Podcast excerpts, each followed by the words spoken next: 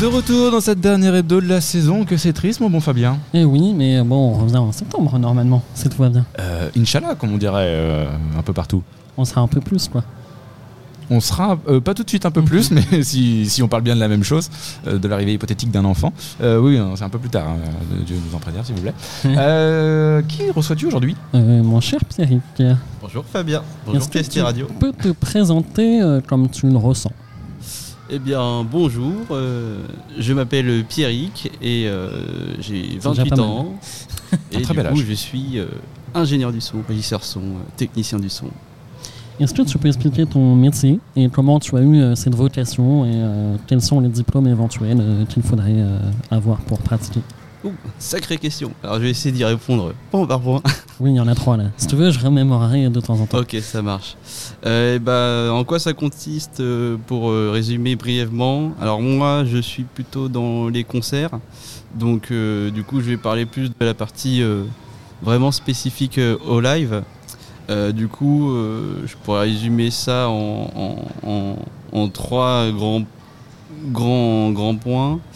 Euh, Il y a une première partie du métier que je fais où ça va être de sonoriser, de définir et installer le matériel pour que la foule, qu'elle soit euh, 100, 1000 ou 10 000, puisse entendre euh, le concert. euh, ça soit homogène partout, euh, du, euh, de- du devant de la foule, euh, du milieu et jusqu'à la fin. Exactement. Après, il y a un autre axe, euh, vu qu'on est quand même dans l'industrie du divertissement, c'est que du coup, cette foule-là euh, puisse passer un bon moment. Du coup, là, ça va être euh, plus euh, la partie euh, mixage, de faire que tous les artistes, tous les musiciens sur scène soient retranscrits correctement et dans le style qu'ils souhaitent. Qu'il n'y ait pas de batteur qui soit trop fort ou qu'on n'entende pas le chanteur. par exemple, ou- c'est- ce genre de choses. Et le- la dernière chose, en tout cas, dont moi je m'occupe pas mal, c'est de faire justement que les musiciens soient aussi à l'aise sur scène en fait. Donc c'est vraiment de faire en sorte que euh, tout le monde passe un bon moment euh, dans, dans ces moments-là. Et comment tu as eu euh, cette vocation? Et bah par la musique, justement. Euh, moi, quand j'étais euh, collégien, lycéen, je faisais euh, de la musique en groupe, comme beaucoup de- d'ados euh, au collège et au lycée. Pour- hein, C'était pour Pécho en général. C'est- Souvent c'est ce qui C'est revient. plus euh, officiellement l'amour de la musique. Quand on est bassiste, après on pécho pas trop. Bon, que bassiste, alors ça va. Et euh, du coup, euh, on, a eu, on avait eu avec euh, mon groupe de l'époque une première expérience de studio. Justement, on avait enregistré un petit EP. Et, et en fait, c'est vraiment ce qui m'a fait le déclic que je voulais travailler dans la musique et en tout cas dans ce secteur du, son. Alors, quand j'étais plus jeune, c'était plus dans la partie studio. Et puis après, à force d'expérience, je me suis plutôt réorienté dans le live qui me correspondait mieux au niveau du caractère, de, du rythme de vie, etc. Est-ce que toi, tu as fait des études pour euh, euh, pouvoir pratiquer ce métier? Alors oui, tout à fait. Euh, je sais que alors c'est toujours aussi vrai aujourd'hui, euh, mais en tout cas aujourd'hui il y a d'autres alternati- alternatives. Il y a beaucoup de, on va dire, d'anciens qui ont appris un peu, comme on dirait, au cul du camion, qui ont appris sur le terrain. Euh, moi, ma génération a la chance d'avoir eu justement des, des formations dédiées euh, et, euh, et aussi des parents qui, qui nous ont encouragés à partir dans ces voies-là. Du coup, j'ai fait, j'ai fait une filière S au baccalauréat, ce qui m'a permis après d'entrer en BTS audiovisuel au lycée Pierre Corneille, juste ici à Rouen, en option son. Mhm. Ah bah que je pense que vous avez déjà dû rencontrer. euh, Oui, il y en a, il y en a certains qui sont passés. euh, Effectivement. Bon, il y a quand même la concurrence avec le lycée Jeune d'Arc. Il y a beaucoup d'artistes qui décrochent un petit peu du milieu scolaire, qui viennent chez nous après. ça arrive. Mais bon, c'est. Ouais, ça, par euh, chance, j'ai pas, j'ai pas décroché. Et du coup, euh, justement, juste après mon BTS, il y avait une formation qui venait à peine d'ouvrir en région parisienne, proposée par l'INA, que vous connaissez sûrement pour ses archives, etc. Et qui proposait une formation d'un an en alternance dans la spécialisation, euh, du coup, pour moi, dans la sonorisation live, mais qui proposait aussi une formation euh, plus pour euh, la post-production, la télé, etc. Ça change totalement l'ordre de mes questions, mais tu me tends une perche au niveau de la transition. Euh, ta collaboration avec Lina, tu as travaillé un petit peu avec Lina, il me semble, euh, à un moment de ta carrière. C'est Est-ce ça. que tu peux nous raconter euh, ta collaboration? Ah oui, bah, c'est un, un très très beau projet. Alors effectivement, du coup, moi pendant mon année en alternance à l'INA, J'étais en, en alternance dans, dans une boîte du coup dans mon secteur de, qui est la sonorisation. Mais j'ai eu une opportunité via un de mes professeurs de l'époque de rejoindre un, un projet incroyable euh, dont euh, l'INA faisait partie, qui est une recherche euh, sur la mémoire traumatique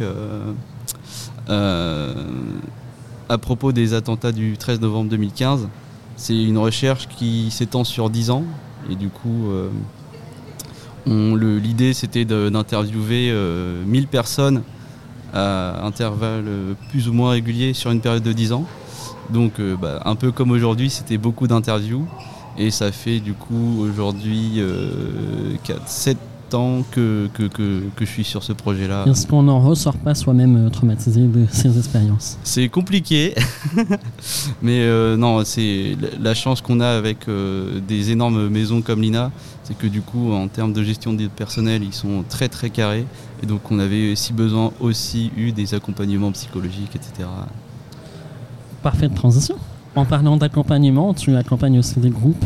Euh, Qui sont-ils Quels sont leurs noms de Quel est ton rôle? On a tout à fait le droit. Est-ce qu'il faut en sortir trois euh, Non, non, tu peux euh, sortir de 1, 0, euh, comme tu le souhaites.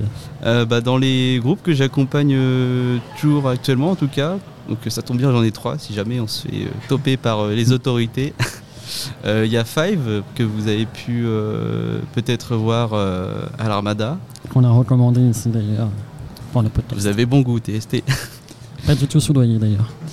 Euh, J'ai accompagné aussi euh, Dorshan, là, qui est pas mal euh, actif là, euh, depuis, depuis le- l'entrée de l'été et qui va l'être encore jusqu'à la fin, je, je- je crois bien. Et, et aussi le premier groupe, je crois que j'ai accompagné à Rouen, qui est The Edible Toadstool Orchestra. On va les appeler Teto, comme ils s'appellent aussi eux-mêmes.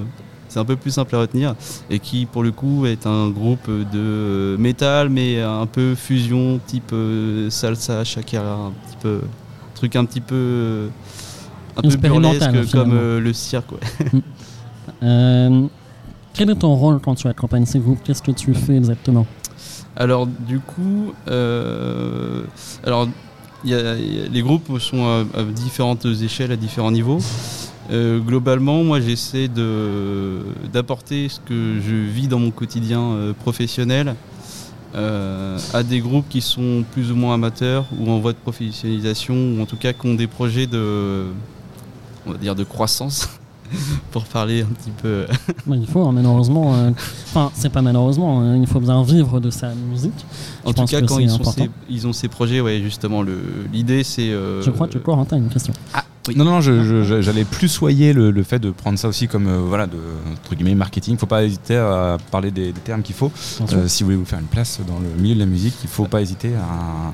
Disons qu'encore une fois, euh, on, parle là d'une industrie qui est gigantesque, qui est ultra concurrentielle.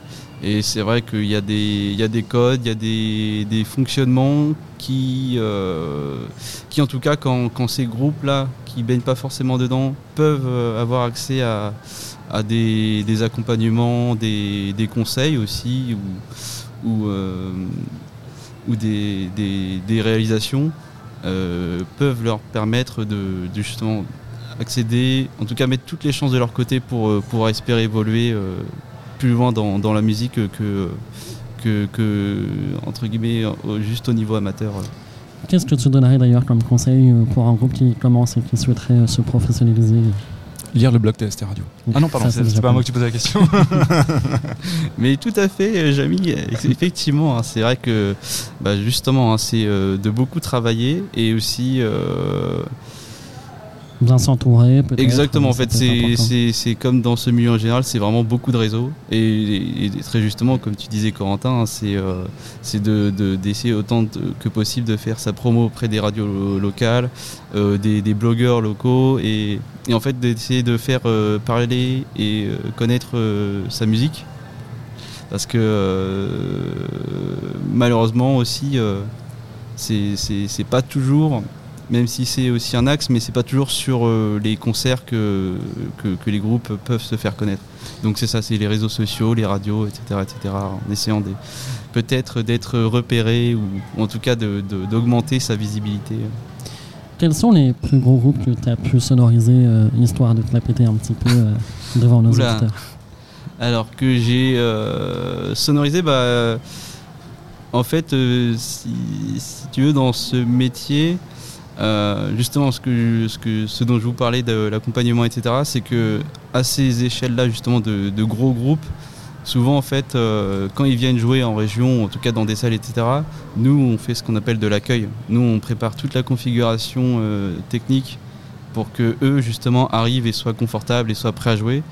Donc euh, souvent, euh, souvent en fait, euh, c'est ils ont justement leurs propres techniciens, leurs propres ingénieurs du son qui vont les mixer et qui vont, euh, qui vont euh, en fait faire ce travail d'accompagnement, de réalisation, etc. avec eux. Mais on veut des noms quand même. Mais on veut des très, noms. très belle langue de bois, mais on veut quand même des noms. Bah, dans les noms, après, dans ce que j'ai pu accueillir, bah, il y a les programmations du 106, par exemple, certaines, comme Big Fleoli, Ibrahim Maouf. Euh, Qu'est-ce que j'avais fait aussi euh, euh, J'ai mémoire dans Massisteria, quelque chose comme ça. Effectivement, euh, ça c'était euh, avec, avec l'arcade à Gravranchon qui a aussi au moins une fois par an sa programmation un peu métal ou en tout cas rock qui tabasse. Donc on avait fait effectivement les masses, on avait accueilli aussi Sidi Larsen. Et puis qu'est-ce que j'ai fait d'autre Bah euh, justement j'avais accueilli aussi en résidence euh, à Forges-les-Eaux euh, Amel Bent là, qui, est venu chez nous il n'y a pas longtemps aussi. Qu'est-ce que tu penses de l'état général de la scène normande ou même rouennaise Quel est ton avis? Bah, on voit qu'il y a quand même des noms hein, qui, qui, qui, qui sortent et qui commencent à tourner euh, très bien même, et depuis quelques années. Je pense notamment euh, à, à- à nos bons Rouennais de, de Mankins. Et, euh, et qui sont pas les seuls, en tout cas. Aujourd'hui, on voit aussi, bah, ils étaient aussi à l'Armada, il y a les euh, We Hate You Please Die. Et, euh, on voit que quand même, euh, malgré tout, on arrive à, envoyer euh, pas mal de, groupes euh, sur, euh, en tout cas sur des tournées très très sérieuses. Là, je vois, alors ils sont pas Cénomarins, il me semble qu'ils sont euh, de l'heure, mais il y a aussi euh, You Say Strange, je crois, qui Euh, revient ou qui est toujours sur une tournée aux, aux États-Unis. Donc euh, il y a quand même des très très Oui, beaux ils ont projets. beaucoup bougé en ce moment là. euh. Mais il faut dire qu'on est euh, quand même bien, bien servi par les SMAC, euh, nos réseaux euh, normaux, etc., qui aident énormément le groupe, qu'on peut, je pense, euh, saluer. Tout à fait. Tout à fait, Thierry. Euh, Fabien, pardon, excusez-moi. c'est pas loin, c'est pas loin. Euh, dernière petite question euh, pour euh, un petit peu. euh, Foutre la merde. mais- Alors, merde, ça dépend. C'est ça, la ça question dépendra de- piège. C'est l'heure de la question piège. C'est une question piège en fonction de si tu es doué ou pas à répondre. Des anecdotes que tu pourrais raconter, euh, les pires anecdotes que tu pourrais nous raconter, euh, qu'est-ce que tu as vu de pire? Alors, ce qui se passe en backstage reste en backstage. Ça, c'est de la langue de bois, mais on t'es pas obligé de citer des urbaines. Tu n'es pas obligé de citer de nom, mais tu as bien une expérience qui t'a euh, été difficile. Eh bien, écoute, euh, moi je, je touche du bois. euh, je crois que je n'ai jamais eu de, de vrai cas euh, qui soit euh, vraiment euh, infernal à gérer ou alors où je me suis dit que, que vraiment euh, ce- cet artiste ou ce groupe euh, méritait pas tout ce succès au vu de son comportement. Non, là-dessus j'ai j'ai beaucoup de chance. euh. C'est que Ah, nous, on a des noms. On a des, on a Ah. des noms en tête.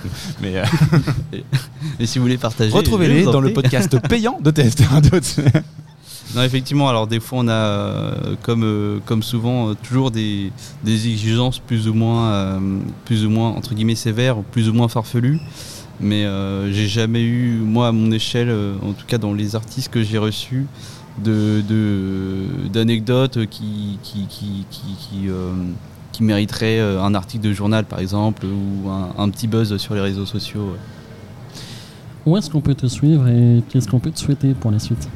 Alors, euh, vous pouvez me suivre, euh, bah, du coup, euh, si vous voulez, sur les réseaux sociaux, euh, sur MySpace euh, sur. Instagram. ouais. MySpace, ça faisait longtemps que j'avais pas entendu ce nom. Euh, donc ouais, plus euh, sur Instagram. Après aussi, j'ai euh, un petit site vitrine internet euh, que vous pourrez retrouver euh, à pb-sonorisation.fr.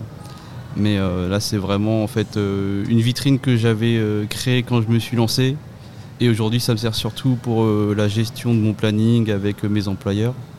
Et bah, ce que- ce qu'on peut me souhaiter pour la suite, c'est que, que ma carrière continue à, à toujours euh, aussi bien se dérouler et puis à rencontrer et à travailler toujours avec plein d'artistes euh, avec qui euh, globalement ça se passe toujours euh, super bien et, et- et avec qui on réalise des dates euh, très satisfaisantes. euh. Merci beaucoup. Merci Fabien, merci TST Radio. Merci Pierrick, un des seuls, alors j'espère ne pas dire de conneries parce que ça m'arrive, on est en fin de saison, un des seuls rares ingé son qui arrive à gérer la chapelle Corneille. Ou alors euh, on a eu aussi nos loupés, etc. Ouais. Après, euh, effectivement, donc moi j'y suis pour le compte de l'étincelle, Mm. pour la ville de Rouen.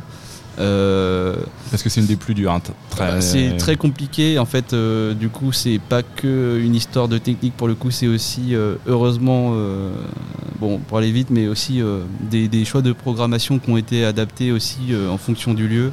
Mm. Et après, effectivement, pour, euh, on va dire, dans une programmation plus, plus, plus adaptée, c'est vrai que du coup, je crois que moi, les premières qu'on avait faites, c'était en 2015 ou en 2016, donc on a quand même du coup un peu de recul, un peu d'expérience sur ce lieu pour, Mm. euh, pour pouvoir essayer de faire un rendu qui est euh, au moins le, le- le moins désagréable possible. Parce que c'est une salle qui est très très difficile à, à sonoriser. Exactement. Les gens Ah oui. euh, souvent se disent euh, soit ça a été c'est parfait, pas. soit c'est ah, plus, plus compliqué. C'est vrai que c'est- ça reste. euh, Bah, une des ça reste une chapelle, ça reste une église, hein, donc Ouais. c'est vrai que, que surtout vu la capacité, hein, je crois qu'on est quand même sur une jauge à 700 personnes. Mm, ce qui est énorme. Là, c'est pas une petite église d'une centaine, cinquantaine de personnes où on pourrait encore faire du rock euh, et que, que ça se passe plutôt bien. Euh, là, 700, on a vraiment besoin justement d'un d'un système de sonorisation adapté et Surtout du si coup d'un et contrôle. tout, euh, euh, Mm. assez compliqué. C'est ça. Ça peut vite devenir le, le bazar. Merci Fabien pour cette, Mais euh, merci à toi, pour Corentin. cette dernière interview de la saison. J'ai dit ton prénom. Oui, merci. ça, ça, on s'en On va rappellera. s'en souvenir. Un petit jingle et on passe à la suite pour débriefer cette saison ô combien longue.